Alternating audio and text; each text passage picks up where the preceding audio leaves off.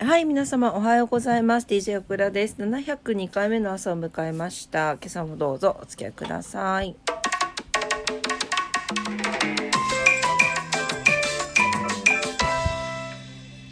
せい、えー、8月3日木曜日。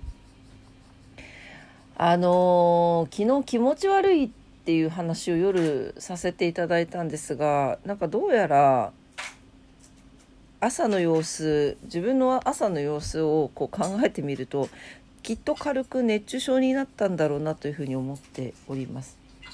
あの昨日行った居酒屋ですね。いつも行ってる居酒屋なんですけどあのめちゃくちゃ暑かったんですよ。席の位置かもしれないしなんか人が多かったからかもしれないしいつもそんなクーラー効いてなかったかなっていう感じだったんですけどとにかく暑くて結構早くででちょっともう出ようかなっていうぐらい暑かったんですけど多分それで暑さに負けずビールを飲んでしまい、うん、多分多分そうなんかそんな気がしますなんか症状が。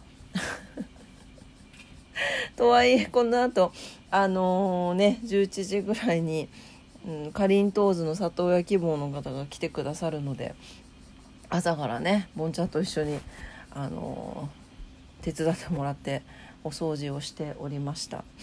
はい。あちょっと長くなっちゃったけど ま楽しみですね。はい。どの子になるかな？なんか迷ってらっしゃるみたいで女の子がいいなって言ってるんですけどね楽しみです。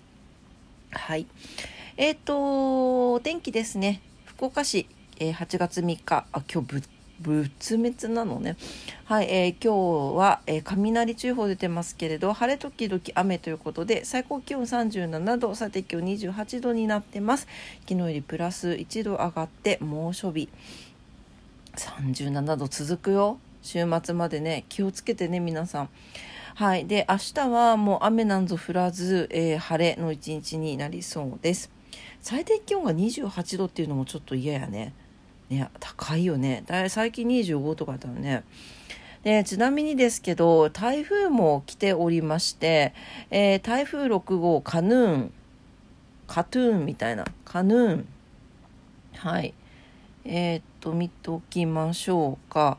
えーこのままの、今、今、これどこにいるのかな？宮古島の、えー北約200キロにあって西北西へゆっくり進んでいますということでうん、えー、と6日3時には奄美ん？奄美奄美大島か。あの辺に達するそうです。で一応なんか8日ぐらいにはもう九州、えっと、南部ですね。もう入っていて暴風域にはがっつり九州四国中国が入っているような状況なので方向が変わるとまた変わってくるかと思うんですけど変わらなければちょっと気をつけておかないといけないですねこの方向はですね。はい、このまま日本列島をこう通過するようなあの流れにならなければいいんですが、はい、気をつけていきましょう。はい、糸島です。糸島は晴れ、最高気温36度、最低気温27度になってます。昨日よりプラス1度上がって猛暑日です。高潮雷注意報が出ております。東京です。東京は晴れ、最高気温が35度前後、最低気温が25度前後になってます。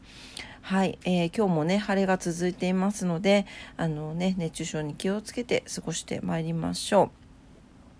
はい、えー今日は何の日です ?8 月3日。はい、えー今日は蜂蜜の日、ハイサワーの日、司書司法書士の日、えーと、あとは少女漫画雑誌リボンが創刊。創刊テレビガイドが創刊、週刊テレビガイドが創刊ということです。蜂蜜83の語呂合わせにちなんで全日本蜂蜜協同組合と日本養蜂蜂蜜協会が記念日に制定していますということです。はい。なんか面白そうなこれよ前読んだかな？蜂蜜の歴史ほう歴史的雑学が載っているので読んでみたいと思います。えー、蜂蜜は紀元前6000年頃から人々に活用されておりミツバチの巣から蜂蜜を採取している様子が壁面に描かれているのが確認されています。壁画というのはスペインのアラニア洞窟ですね。えー、また紀元前5000年頃には養蜂を専門とする職業が誕生していてギリシャ神話にも養蜂の神が登場するなど、えー、西ヨーロッパを中心に養蜂が生活に取り入れられていたことが伺えます。ちなみにこの神様アリスタイオスというそうです。またイギリスではザ・ヒストリー The History ちょっともう片言で読みますね。History of Honey is the history of man, mankind はい。蜂蜜の歴史は人類の歴史。今ゲラゲラ笑ってる人いるでしょう。笑ってください。笑うのは健康にいいです。はい、えー、蜂蜜の歴史は人類の歴史。という古いことわざがあるそうで蜂蜜が取れるミツバチは家族的存在で自分の親族が婚姻を結んだ時や誰かが亡くなった際にはミツバチの巣箱に向かって報告する習慣がある。などとても、えー、重要され続けているそうです。日本では642年頃に、えー百済かなの大使が来日し養蜂を試みたとの記載が日本書紀にあるそうです。平安時代には宮中への献上品の中に蜂蜜も含まれていたなど貴重品として扱われておりました。時の絶対的権力者藤原道長もチーズのような素には素に蜂蜜を混ぜた今でいうレアチーズケーキのようなものを、えー、愛食していたと言われておりますちなみに今日でも使用されている巣箱を使った養蜂は江戸時代頃から始まったと考えられていて当時はミツバチに刺されたことが原因の感染症から死亡率が高い職種だったにもかかわらず超高級鳥の代表格として人気があった仕事だそうです。ちょっと長かったけど面白かったね。オクラ面白かった。ごめん。はい。えー、あとはハイサワーの日ということで、83でハイサワーですね。はい。お酒好きな方、ハイサワーの日です。れぐらいでいいかな？はいじゃあえー、っとことわざに行きます312日 ,12 日目。10 310日目。もうもう頭がぼーっとしてるからバグってるんだわ。すいません。310日目。はいえー、スウェーデンのことわざです。青春は年とともに消える過ちである。過ち？過ちだね。はい。えー、多くの過ちを犯してこそ青春時代の価値があるのではないでしょうか。そこには捨て身で人生に真摯に向き合う姿勢があります。しかし、年を重ねて賢くなることから過ちを犯さなくなってきます。同時に人生を謳歌する意欲が失われていくと過という失われていくという過ちを犯しがちです。というんですね。確かにね。うん、まあでも意欲がある方がいいよね。まあそういうのもなくなっちゃうよ年齢とともにっていうところでしょうか。まあこそば言うけど学生時代が一番楽しかった。まあ考え方がねやっぱアクティブだよね。まあ人によると思うけどまあやや若くても控えめでしたよっていう方もいらっしゃると思いますけれども。ねやっぱりオクラも、うん、オクラはね10代より20代の方がはっちゃけたね。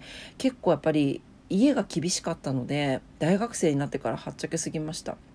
そして社会人になって一旦さまよったんだけどあの今のね会社に就職して安定しだしたぐらいですねうんと30 20代後半ぐらいは結構過ちを犯したと思います いろんなはいあの遊びすぎたと思いますはい。何の懺悔なんでしょうか？すいません。はい。というわけで今日のことわざでした。スウェーデンのことわざです。青春は年とともに消える過ちである。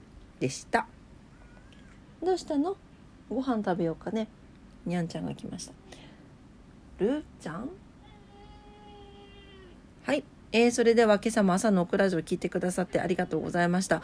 本当に暑い日が続いていますので、皆さんね、注意してお過ごしくださいませ。はい、それでは今日も皆様にとって素敵な一日になりますようにお祈りしております。それでは今朝も聞いてくださってありがとうございました。いってらっしゃい。